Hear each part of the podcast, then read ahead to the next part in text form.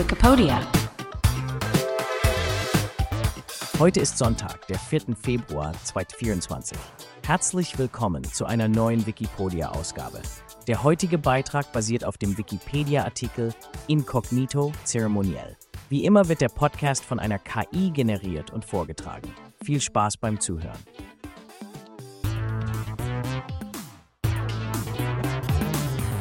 Inkognito-Reisen, die verborgene Welt der Monarchen. Willkommen zu unserem Podcast, in dem wir spannende Aspekte der Geschichte, Kultur und Traditionen beleuchten. Heute sprechen wir über ein faszinierendes Thema, das durch die Jahrhunderte hindurch viele Adlige, Monarchen und Staatsführer beschäftigt hat. Das Inkognito zeremoniell. Habt ihr euch jemals gefragt, wie es wäre, eine bekannte Persönlichkeit zu sein, die sich in der Öffentlichkeit unbemerkt bewegen möchte? Genau darum geht es beim Inkognito. Das Inkognito zeremoniell bezieht sich auf die Praxis, bei der Mitglieder eines königlichen Hauses oder bedeutende Persönlichkeiten unter einem Pseudonym oder unter Verzicht auf ihre Titel und Privilegien reisen oder sich in der Öffentlichkeit aufhalten. Aber warum würden sie das tun? Ganz einfach.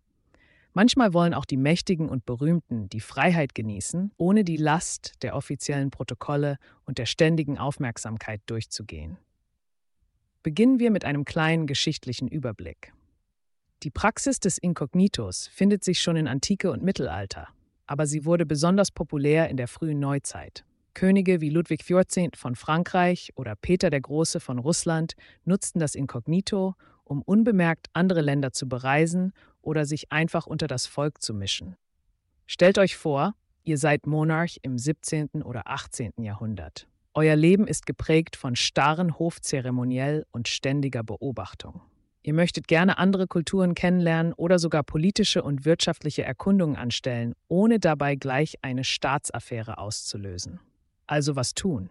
Ihr schlüpft in eine Identität als normaler Bürger oder als Adliger von geringerem Rang. Die Regeln des Inkognito-Zeremoniells waren ziemlich klar definiert. Hatte sich zum Beispiel ein König für das Inkognito entschieden, musste das in Diplomatenkreisen kommuniziert werden. Seine Gastgeber sollten ihn dann auch als Privatperson behandeln. Das bedeutete, dass er viel weniger Hofstaat und logistischen Aufwand benötigte und sich freier bewegen konnte. Aber natürlich war das nicht immer ganz einfach. Erinnert ihr euch an das Sprichwort, wo der König ist, dort ist der Hof?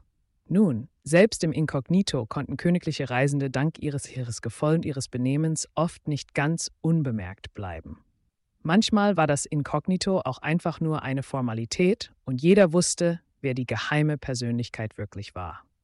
Doch das Inkognito hatte auch seine Schattenseiten und Komplikationen.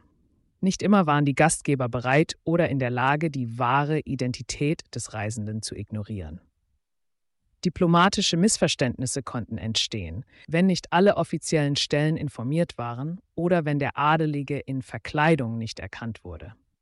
Stellt euch nur mal die Situation vor. Ihr behandelt unbeabsichtigt einen verkleideten König wie einen gewöhnlichen Bürger. Eine besonders interessante Variante war das Inkognito auf Widerruf. Hierbei behielt sich der Reisende das Recht vor, seine wahre Identität zu gegebener Zeit offenbaren zu lassen.